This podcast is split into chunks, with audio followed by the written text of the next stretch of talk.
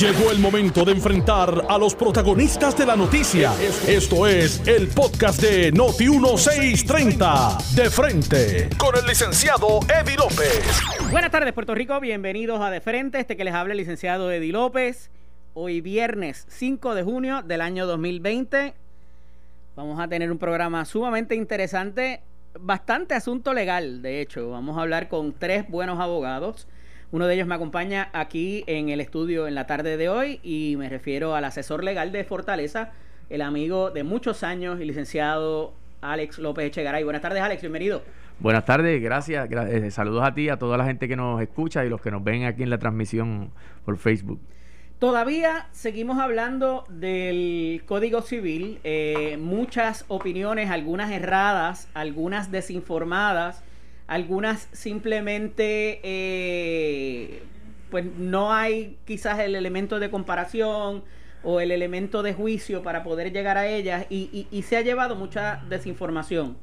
Hace escasos días estuviste allá en Jugando Pelotadura con, con los compañeros, hiciste un recuento de los cambios más significativos y más allá de los cambios significativos, la cuestión de cómo funcionaría en la práctica, que creo que es lo que falta aquí. Cómo tú verdaderamente lo vas a implementar, ya sea cuando llegues al tribunal o cuando llegues a los abogados a tener algún tipo de, encuentro, ¿no? Y, de eso vamos a hablar en el próximo segmento, porque vamos a hablar con el administrador de tribunales, el, licenciado y, juez Sigfrido Staidel, porque ya van a abrir los tribunales el lunes y vamos a ver cómo va a ser, con qué se va a comer eso, cómo va, va a funcionar.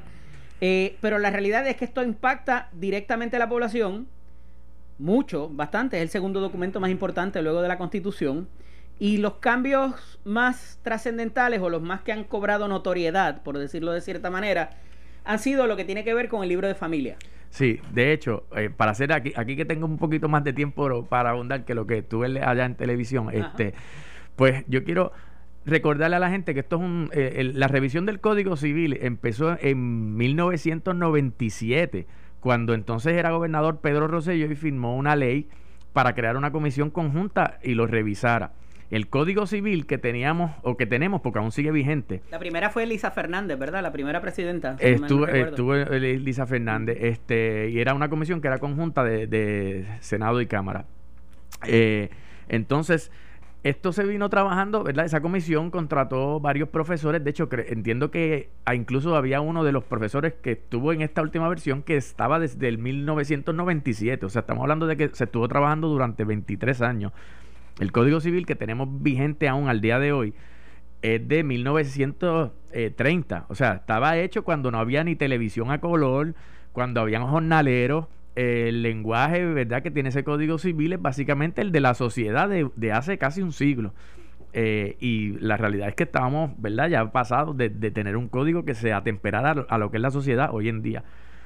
Dicho eso, cuando empezó esa, esa revisión, eh, hubo una, un primer borrador, entiendo que fue el primero que se sometió como tal, fue en el 2016, que ese es el trabajo del documento que entiendo que fue Miguel Pereira, siendo senador de la entonces mayoría cuando la gobernadora era procuradora de la mujer, entonces le tocó de hecho hacer un memorial para ese proyecto. Y para ese entonces yo trabajaba con ella, así que tuvimos, ¿verdad? Se revisó allí el, en, la parte pues, que tenía que ver con los derechos que afectaban a las mujeres. Pero cuando nos toca revisar este otro, eh, pues nos damos cuenta que incluso había mucho lenguaje de ese que, sea, que siguió, o sea, en las diferentes versiones eh, siguió. Por lo tanto, no es que de, de, la nada, en cuestión de semanas o meses, se trajeron ahí 1820 artículos. Ahora, como mencionaste, donde hay más controversia ha sido en temas de familia. Que curiosamente las controversias son cosas que no cambian. Esas, esas cosas que traen controversia son cosas que se mantienen tal y como funcionan al día de hoy. O sea, el código trae un, montón de cambios en sucesiones, en cuestión de embargo, eh, cambios que benefician al, a la gente, ¿verdad? A la sociedad en general. Pero, y que atemperan a los tiempos, a la tecnología, muchas otras cosas. Sí, en cuanto a, bueno, ya, ya verdad, más adelante hablaremos en detalle, pero en cuanto a las viudas, a las personas, los bienes de las personas, pero eh, en efecto, los, los issues de familia, como son quizás más, eh, la gente más sensible a esa discusión, pues fueron los que, los que abarcaron la, discusión pública. Pero cuando vienes a ver, lo que se hizo en la mayoría de estos casos es que se recogió lo que es ya jurisprudencia, lo que es ya derecho. ¿Por qué es bueno tenerlo en un código? Porque quizás yo soy abogado y yo sé que aunque el código de 1930 diga que el matrimonio era entre un hombre y una mujer, yo sé que ha habido casos en el tribunal que ha resuelto lo contrario. Pero la persona común y corriente, pues no tiene quizás esa destreza porque no tiene por qué tenerla, porque no, no, es, no es en lo que trabaja día a día, lo que se dedica. Así que lo mejor es que todo el derecho esté recogido en un, precisamente en un código. Y ahora, pues tú tienes toda esa jurisprudencia recogida en, dentro del Código Civil. Tres, cuatro cambios más significativos de los que ha tratado. Pues mira, cambios como tal, significativos, te diría que tienes la protección de los, de los bienes y los enseres que a, los embargos, que eso no existía. Eh, ahora están, van a estar protegidos hasta 10 mil dólares. Solamente te puede embargar aquel que te prestó para ese bien específico. Es decir, si te prestaron el dinero para una nevera, pues ese que te lo prestó, si tú no le tienes una deuda con él, solamente puede ir contra la nevera. No puede decir, ah, pues si no quiero la nevera o ya no tienes la nevera, ahora quiero ir contra tu carro. Y aquella disposición que decía que la persona responderá con todos sus bienes presentes y futuros, eso queda... Exacto. ¿Eso queda derogado o matizado? Eh, sí, o sea, queda, regulado, por, limitado, por decirlo así, porque pues hay un límite de hasta 10 mil, pero oye, es antes era un límite, era cero, o sea, no había límite. Entonces, en cuanto al vehículo, ese tiene una protección más todavía el vehículo que tú utilices para ir a tu trabajo, que en Puerto Rico, pues todos sabemos que la, la, transportación colectiva no es uno de nuestros fuertes, así que todo el mundo depende del, del de, o casi todo el mundo depende de su vehículo para llegar al trabajo. Pues ese vehículo eh, queda protegido de embargo. Solamente él puede ir nuevamente contra él, el que te prestó el dinero para el vehículo, o en algunos casos, ¿verdad? El mecánico que tú le hayas llevado el vehículo y tengas una deuda con él. Claro. Eh, antes de, coger cualquier otra, otro evento significativo, me parece importante traer el asunto de la vigencia también, porque se ha hablado bastante, eh, y de hecho lo comentaba yo hace unos días, por razón de que es importante muchas veces para llegar, cuando esto vaya a llegar a algún conflicto en alguna de, de las disposiciones, tú tengas el comentario el comentario lo hacen los profesores, puede muy bien haber sido los que trabajaron como asesores, eh, ¿verdad?, para propósitos de la redacción, eh, y que el juez tenga ante sí, más allá de lo que dice el proyecto de ley y el código, ah, mira, esta disposición vino de Ámsterdam y allá estaba pasando esto, igual que pasa aquí, esta es la diferencia y por eso aquí se atemperó de esta manera. Y esto es lo que verdaderamente significa, y más allá de eso, la verdadera intención legislativa que Mientras el artículo esté claro, no hay problema. Pero si hay que ir a la intención legislativa, ahora mismo se le priva de eso a quizás al juzgador de hechos. Y eso toma tiempo porque hay que compilarlo y hay que, y hay que producirlo. Mira, ¿sabes qué? Qué, bueno que traes Yo te lo traigo porque se ha, hablado de, extenderla, ¿verdad? Más allá de los eh, seis meses que Pero ahora que traes eso de la intención legislativa, fíjate que nosotros tenemos un código, que el código que algunos pretendían que se quedara, es un código que se hizo antes de que existiera eh, o sea, no había el gobernador no era ni puertorriqueño. O sea, ese, ese código no hubo ningún eh, proceso democrático para que fuera nuestro código civil. El historial. Tenemos la experiencia quizá con el código penal. de las reformas que ha habido. Sí, pero lo que te quiero decir es que, el historial sí era muy difícil para tú conseguir qué quiso decir a lo mejor el, el, el, el que hizo, el, legislador o, el, que... porque, quien lo haya. Quien lo haya, porque eso es un código que vino basado en el de España de 1800 y pico. Eh, pero ahora tenemos, fíjate que ahora tenemos el acceso al internet. O sea, nosotros que tenemos un historial gigante legislativo de la intención porque tenemos todas esas discusiones que se dieron en el, en el hemiciclo. Cuando se trabajó este proyecto, están ahí, disponibles. Están incluso en las redes sociales de los cuerpos legislativos. Eh, tienes el diario de sesiones, están en todos los, los las publicaciones online, ¿verdad? Los, periódicos online de, de, estos días donde se estuvo discutiendo, así que tienes ahí bastante del historial legislativo. Misconceptions, más allá de cambios significativos, cosas de que, que ha tomado algún sector de interés y las ha llevado y las ha cargado y no necesariamente sean así, que te consten. Sí, pues mira, e, el más que he visto es el problema que dicen que se contradice el artículo 694. De hecho, yo creo que es el único que ya me aprendí por número.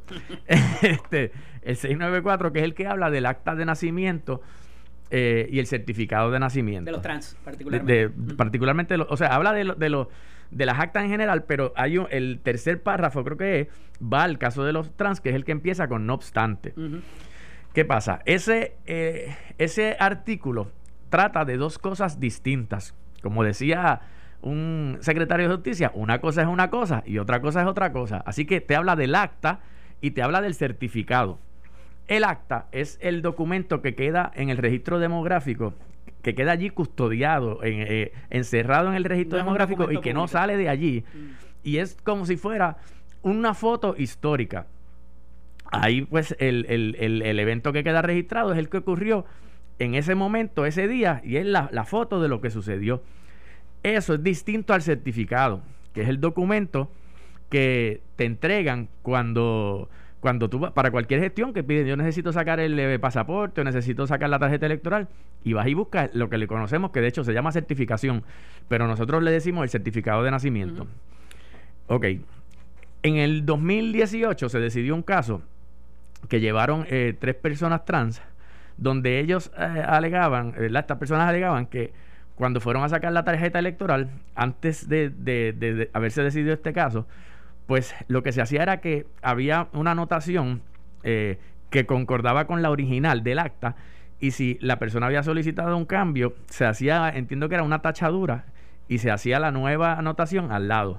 Entonces ellos alegaban que al estar de esa manera, eso era una invasión a su privacidad porque a todo aquel que le entregaran el certificado de nacimiento, pues iba a saber que, hubo ese cambio.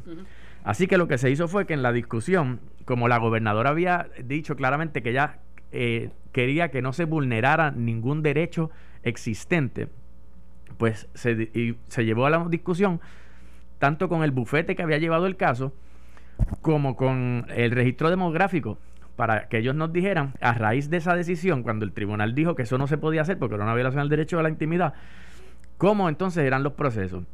Eh, a raíz de eso, Básicamente lo que, lo que dice el artículo es los pasos que dijo el tribunal que tenía que seguir el registro demográfico y que en efecto estaba siguiendo. Pero queda una huella de eh, lo que esa persona en un momento quedó registrada originalmente. Claro, pero esa, esa única huella es donde va a estar es en el acta histórica que está dentro del registro demográfico. Y eso el tribunal no determinó que debía eh, cambiarse. No, el tribunal, entonces el tribunal entró a la parte del certificado que porque era donde la, persona se lo entregaba a una tercera persona y esa tercera persona y entonces lo que se hizo fue entonces distinguir para que estuvieran claros de que, de que no se estaba afectando ningún derecho, distinguir que el, el acta se iba a mantener como se estaba manteniendo y el certificado se iba a seguir trabajando como se había estado trabajando desde el 2018.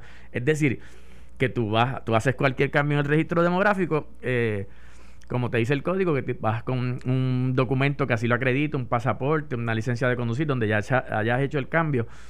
Eh, y entonces, una vez se hace el cambio, todo certificado de nacimiento que tú vayas a pedir de ahí en adelante va a salir con reflejando el nuevo género de la persona. Y volvemos. Esto, hay personas que pueden pensar que, que sería bueno añadir derecho y, dar más. Hay personas que pueden estar en contra de, de ese derecho. Pero la realidad es que lo que dice en ese sentido el código es lo mismo que era derecho el día antes de firmarse el código y desde 2018. Ok. O sea, que no, se le está vulnerando a nadie.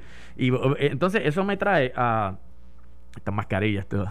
Este, eh, te acaba de regañar Irán Carlos, by the way. estoy aquí para él, que te tapes la nariz, dice Irán Carlos. Estoy tratando, estoy tratando, este, Irán, es que está. Y, Frankie Cruz también está. Esta mascarilla que me dio Eddie no me cubre. Este, entonces, eh, he visto pues que, que ha surgido esta discusión, pero la realidad es que no, no hay ninguna contradicción y el historial. Vamos a suponer que hubiera una, una contradicción o una ambigüedad en, en cómo está escrito, que yo entiendo que no la hay, pero aún así, así los, el récord legislativo, tanto de cuando se aprobó como cuando la gobernadora lo firmó, o sea, refleja cuál es la intención de lo que está ahí. Así que no, no debe, ¿verdad? Nadie debe eh, tener, confrontar ningún problema con eso. Mira, me corrige Frank y dice, el primero fue Aníbal Vega Borges, el primer presidente de la Comisión de Revisión del Código, después Charlie Hernández, entonces Lisa Fernández. Eso es lo bueno de tener gente mayor que escucha este programa. gente mayor. Nosotros los más jóvenes aprendemos de ellos. Eso es así. Mira, eh, la definición de matrimonio, que esa ha sido también, y obviamente la, jurisprudencia está bastante fresca. Y eso es otra, nuevamente, que ha consumido mucha discusión cuando no cambia ni da menos ni da más derechos de los que actualmente existen. Eh, ¿Qué pasa? Eh, eh, déjame usar la mascarilla esta. también Manolo, el secretario del Senado. Ah. Los primeros copresidentes fueron Aníbal Vega Borges y Jorge Santini.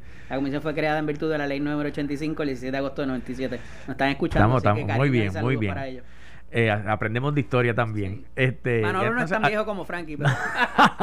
entonces, ahora volvemos al 2020.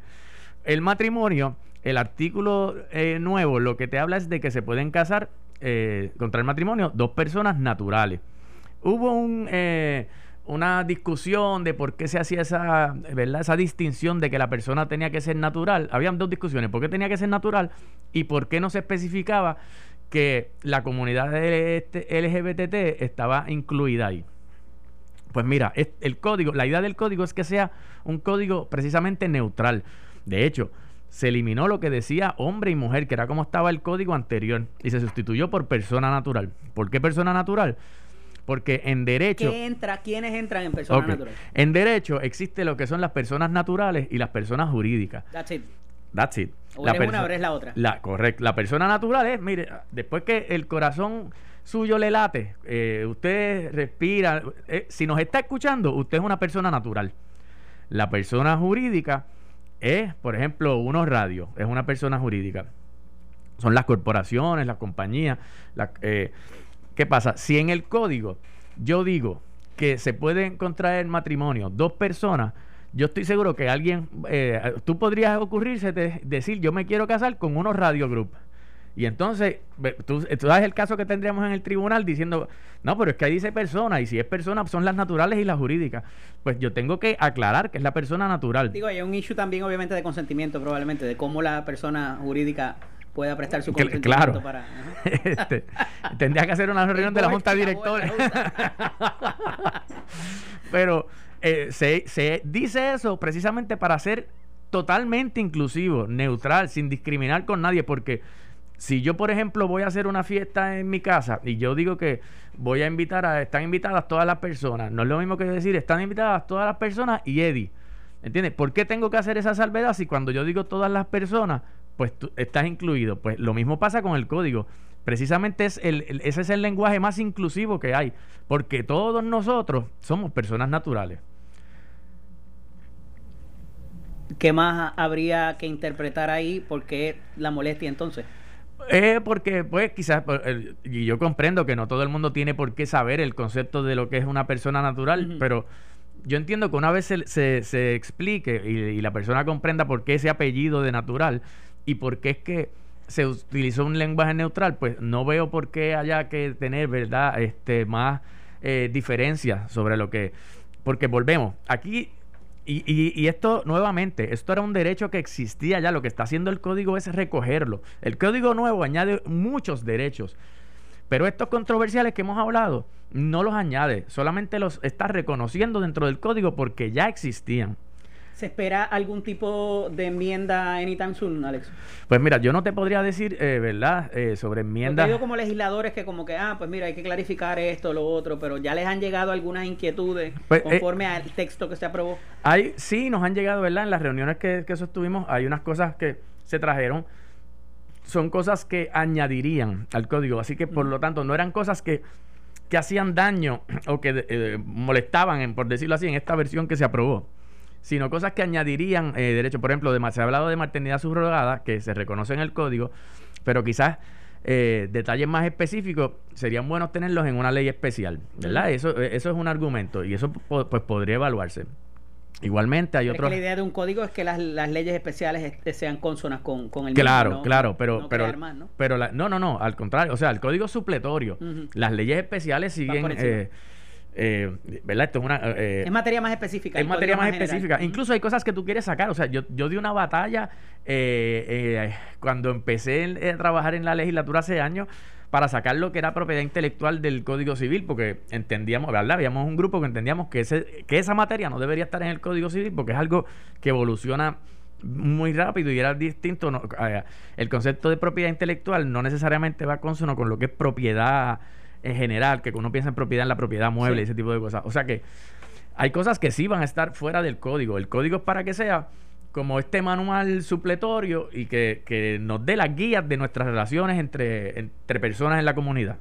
Alex, se me acaba el tiempo, pero de verdad que es eh, importante tocar todos estos asuntos porque, como te digo, hay mucha desinformación allá afuera y hay gente que no ha podido tener el acceso necesario y está la queja de cómo se aprobó, que, oye, pues pudiera ser válida o no, a pesar de todos estos años, el momento en que se trae y las vistas públicas, yo tengo un concern muy, muy, eh, ¿verdad?, mío, y es que cuando primeramente se anuncian los libros, el anuncio fue los los, las personas que estuvieron a cargo de ese anuncio pues parecerían ser de derecha y me parece que eso matizó bastante la discusión y el problema que hubo. Mira, pero sobre eso rapidito, yo, yo podría entender los argumentos, pero tienes que recordar desde el punto de vista de la gobernadora, ella lo que evalúa es lo que le llega sustantivamente. E, ella no entra en el proceso legislativo porque ese proceso le toca a la Asamblea Legislativa.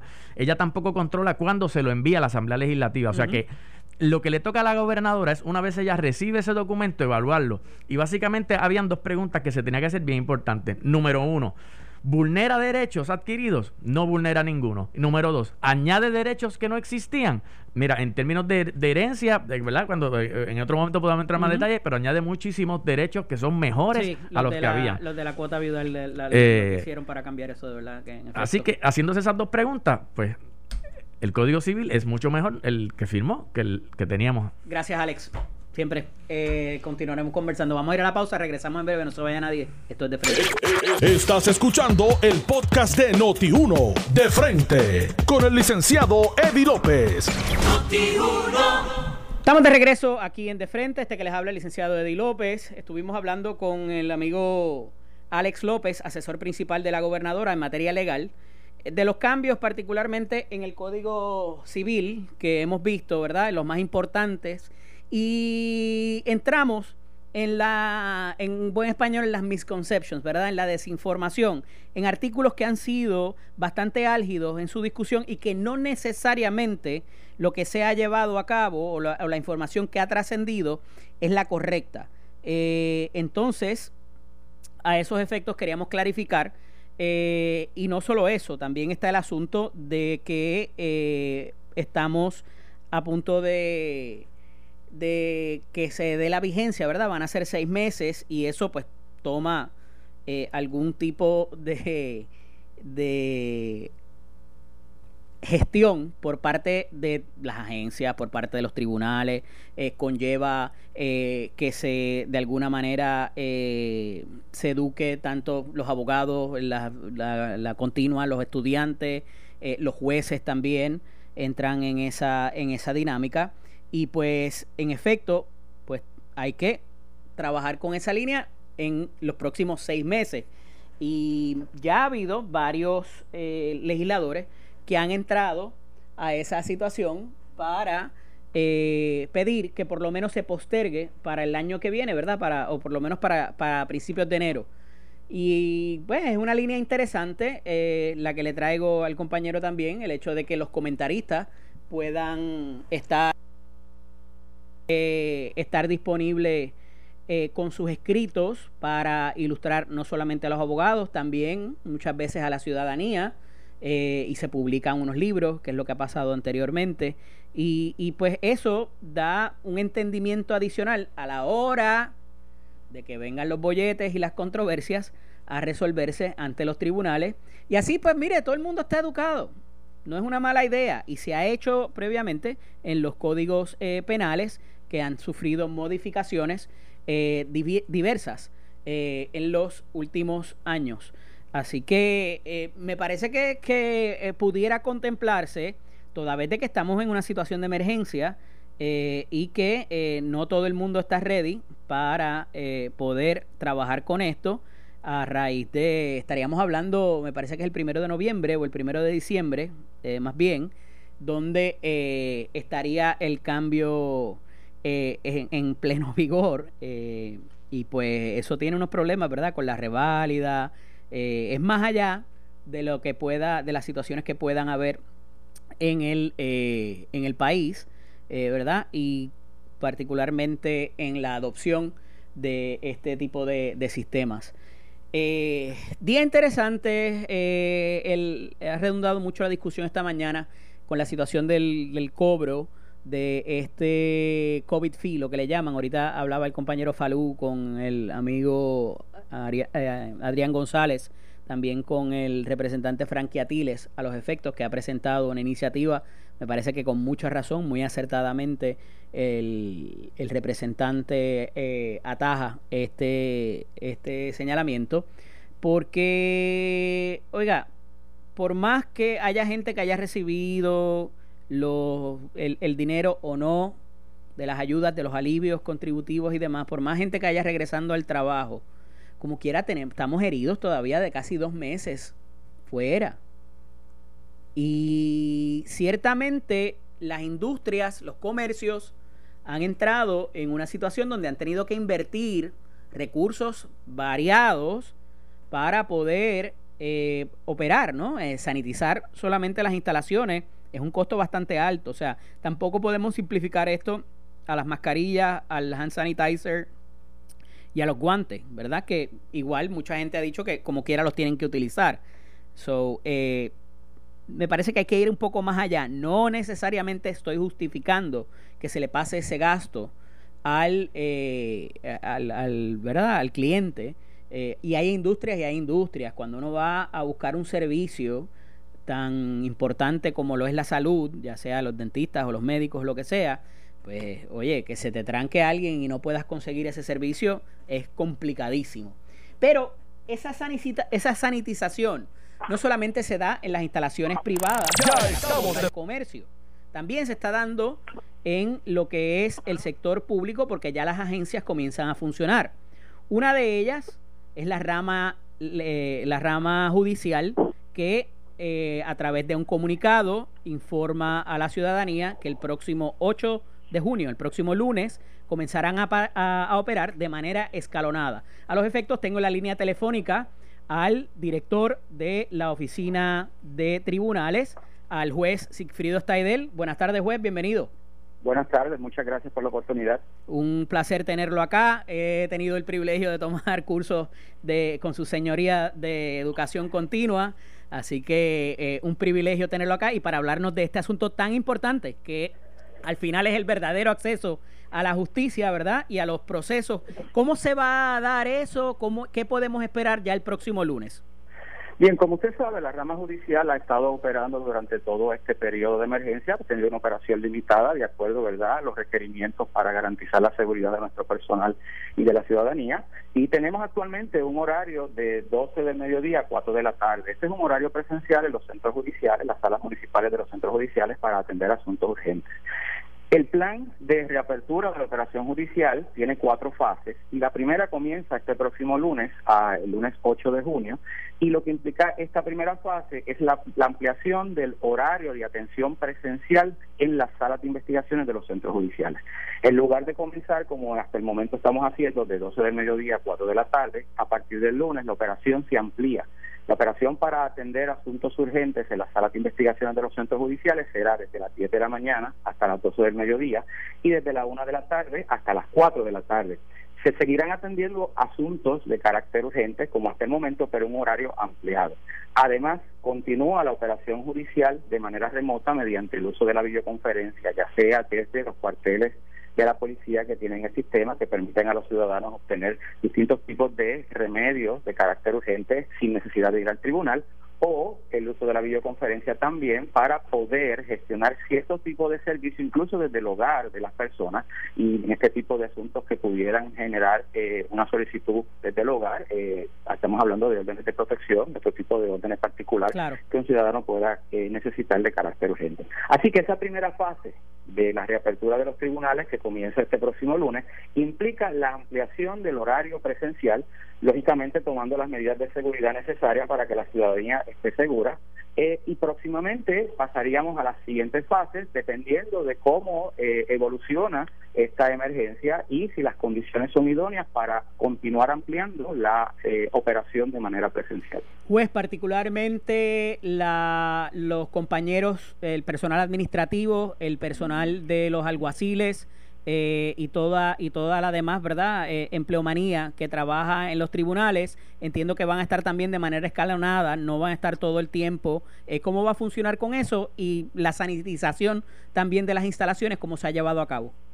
Bien, en cuanto al personal, desde el inicio del toque de queda, lo que hemos hecho han sido turnos rotativos, ¿verdad? Para que el personal trabaje en este horario limitado, pero eh, a lo largo de la semana, uno o dos días. Así que son equipos de trabajo que se van eh, rotando de manera que la responsabilidad eh, principal que tiene la rama judicial de prestar servicios se pueda dar, pero garantizando, ¿verdad?, que el personal esté mínimamente expuesto a en las áreas de trabajo.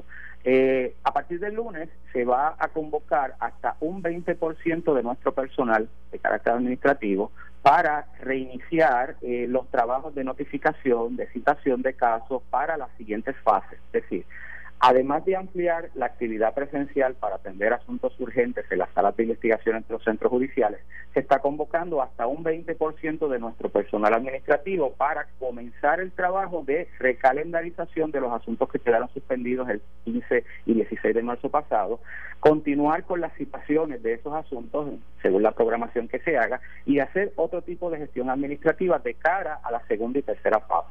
Los trabajos de limpieza e higienización en los centros judiciales que comenzaron desde mucho antes del toque de queda, porque conocíamos, ¿verdad?, que había que tomar unas medidas preventivas eh, desde temprano en este año a raíz de lo que estaba ocurriendo en el mundo, pues continuarán con el rigor que lo hemos tenido hasta el momento. Las personas que vayan a los tribunales notarán varias cosas. Primero, se va a requerir que todo, tanto el personal como el público que asista a los tribunales, tenga en todo momento mascarillas.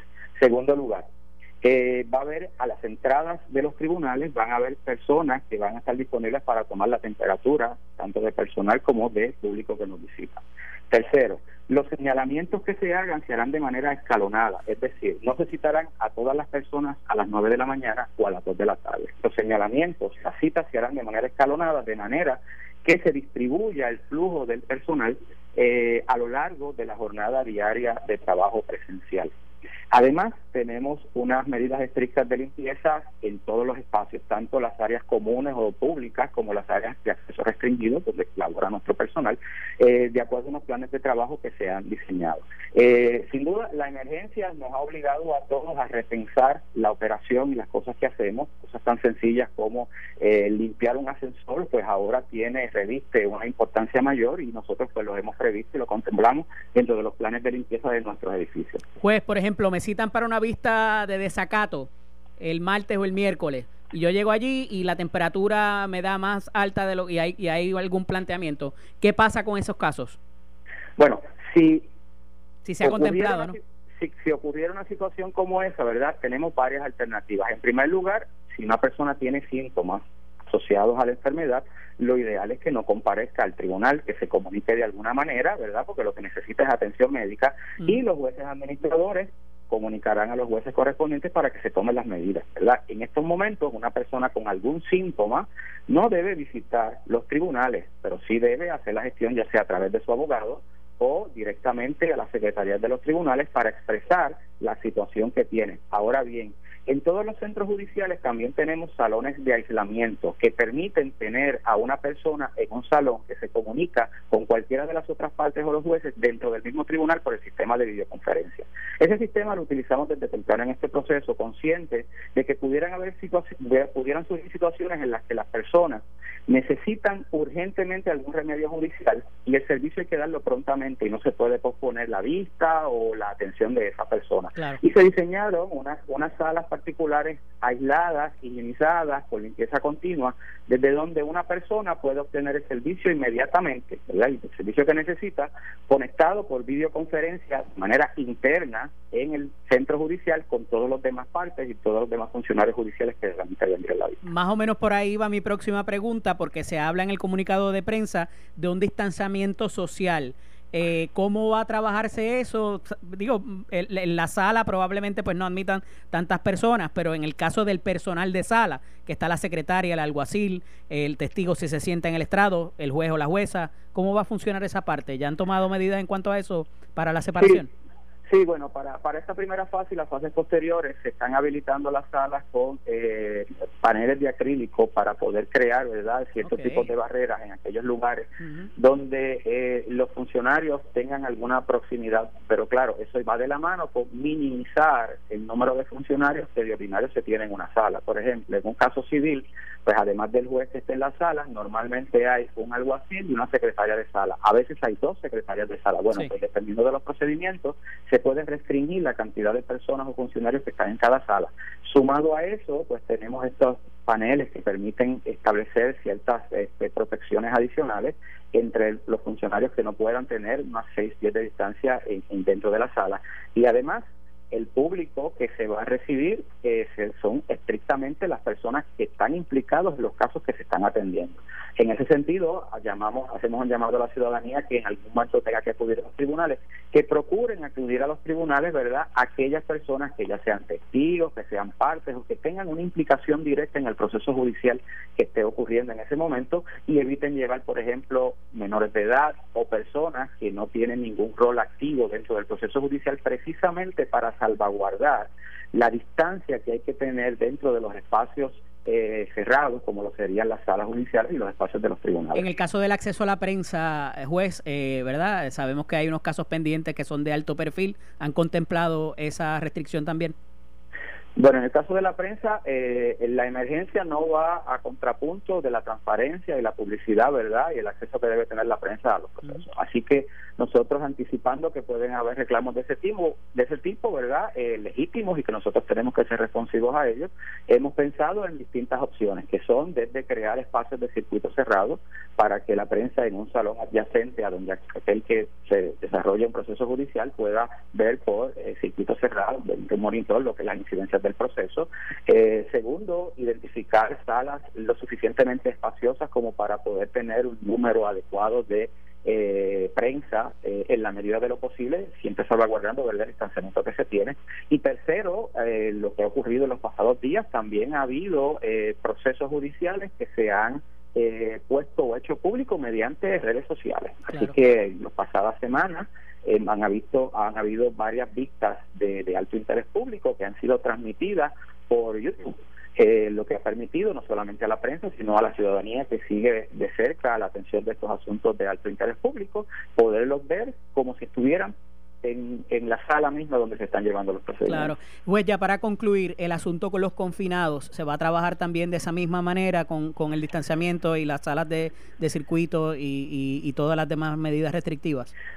Sí, toda actividad judicial supone tomar las medidas más estrictas de distanciamiento y de higiene necesarias acorde con la emergencia que estamos viviendo. En el caso de la población confinada, durante todo este periodo se han llevado distintos tipos de procedimientos que implican a, esa población. Le puedo mencionar que hemos visto eh, múltiples peticiones de habeas corpus, eh, hemos visto rebajas de fianza y hemos visto otro tipo de procesos de naturaleza penal y todos se han visto mediante sistemas de videoconferencia. Es decir, la, el Departamento de Corrección habilitó en varios de sus instalaciones un sistema que permite comunicar al confinado con el juez, que muchas veces está en su oficina o en su residencia, porque los jueces han estado trabajando durante todo este periodo Eso mismo, su residencia. Es, por ahí me, pregunta, porque me consta por varios compañeros, ¿verdad?, eh, que conozco que han seguido eh, el trabajo de despacho y han sido sumamente productivos, ¿verdad?, dentro de este proceso y hay que reconocerlo para que no se detenga esa rueda de la justicia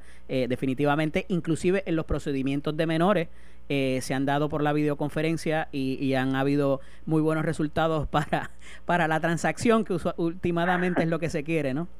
Bueno, pues la solución del caso, vamos a poner en términos más amplios. Pues sí, la videoconferencia se ha utilizado en sin número de ocasiones a lo largo de ese periodo. Las estadísticas revelan que se han llevado a cabo más de 5.000 videoconferencias en distintos procedimientos en todas las regiones judiciales. Estamos hablando que no son solamente videoconferencias eh, en el Tribunal de Primera Instancia. Me consta que paneles del Tribunal de Apelaciones han estado sosteniendo reuniones eh, de manera virtual mediante videoconferencia, al igual que en el Tribunal Supremo ha sido una herramienta eh, muy útil dentro de esta emergencia y será una herramienta que no va a dejarse de usar cuando superemos la emergencia. Una de las cosas que tenemos que tener muy clara es que eh, la tecnología según la hemos utilizado en este momento, no puede ser un mecanismo excepcional, ¿verdad? Tiene que ser un elemento inherente al trabajo judicial en la medida que facilite el acceso de la ciudadanía a la justicia, acelera los procesos, evita eh, eh, suspensiones en la medida que si un abogado tiene eh, conflictos de señalamiento porque tiene uno en Mayagüez y tiene otro en Ponce, bueno, pues la videoconferencia permitiría que pueda participar en los dos señalamientos de manera coordinada. Así que, que, que lo importante de esta experiencia, dentro de todo lo trágico que ha sido, es que da la oportunidad tanto a la actividad eh, privada, pero en particular a la actividad gubernamental y en especial a la rama judicial, de acelerar unos planes que ya teníamos previstos en materia de tecnología. Y eso es lo que hemos hecho para poder mantener la operación como la tenemos en este momento, aunque hay una operación presencial mínima de 12 del mediodía a 4, que a partir del lunes se ampliará de 10 de la mañana hasta las 4 de la tarde. Ha habido una operación muy amplia, muy robusta, a distancia, remota, jueces municipales que han estado desde el principio viendo eh, asuntos de regla 6, eh, de órdenes de protección fuera del horario laboral de día, de noche, desde sus residencias para atender las necesidades de la ciudadanía, jueces de competencia superior que aun cuando los casos están paralizados han estado haciendo señalamientos de vista eh, de manera remota desde sus casas para adelantar los procesos en lo posible, jueces del Tribunal de Apelaciones del Tribunal Supremo que han estado interactuando para adelantar los trabajos de manera remota. Así que esa es una actividad que aunque la necesidad nos ha obligado a robustecerla, la verdad es que debe ser parte inherente del trabajo judicial luego de la, de la emergencia, cuando la superemos, porque ya todos hemos constatado las ventajas que tiene. Claro está, siempre surgirán controversias jurídicas que les corresponderá a los jueces atender con relación al uso de la videoconferencia de determinado tipo de procedimiento. Pero desde la perspectiva administrativa, que es en, en, la calidad que estoy hablando en este momento, pues es una herramienta que hemos tratado de eh, ampliar su uso en esta emergencia, eh, acorde con planes que ya nos habíamos trazado desde los pasados años y que creemos que en este momento esta situación nos ha permitido adelantar esos planes para lograr que la tecnología sea una parte fundamental de la operación judicial y del trabajo que a diario hace la comunidad jurídica puertorriqueña. Pues he estado llevando el mensaje de este micrófono y, escribí hace varias semanas una columna para el diario Noticel también de que no se puede bajar la guardia. La primera semana siempre todo el mundo llevando las restricciones como son y ver qué pasa en la segunda semana. Así que si lo hago para la industria eh, eh, privada, ¿verdad? También eh, me gustaría saber que, que nuestras instituciones están funcionando igual. Así que le hago una aceptación desde ahora, debidamente convocado para hablar en una semana o dos nuevamente, a ver cómo ha ido trascendiendo esa apertura y que no haya ningún tipo de problema, ni, ni de, ¿verdad? Ni, ni, ni que sea de peligro para nuestra, ni, que sea de peligro para nuestra ciudadanía. De acuerdo, una cosa de que le puedo decir es que este plan, que aunque tiene cuatro fases, tiene una fecha cierta de la primera fase. La segunda fase va a depender de que las condiciones sean idóneas para continuar la expansión, precisamente por lo que usted dice.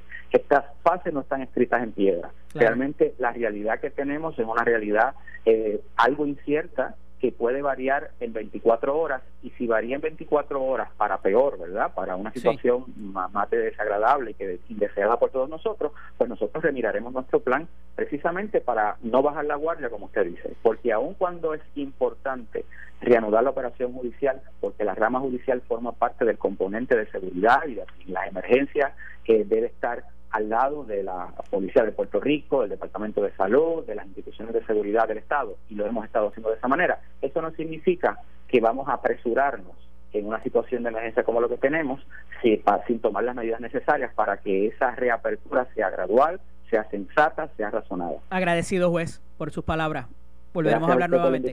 ¿Cómo no? Así será. Agradecido. Era el juez Sigfrido Seidel, el administrador de tribunales, sobre la apertura de los tribunales esta próxima, este próximo lunes, el 8 de junio. Esto fue el podcast de Noti1630. De frente, con el licenciado Eddie López Dale play a tu podcast favorito a través de Apple Podcasts, Spotify, Google Podcasts, Stitcher y notiuno.com.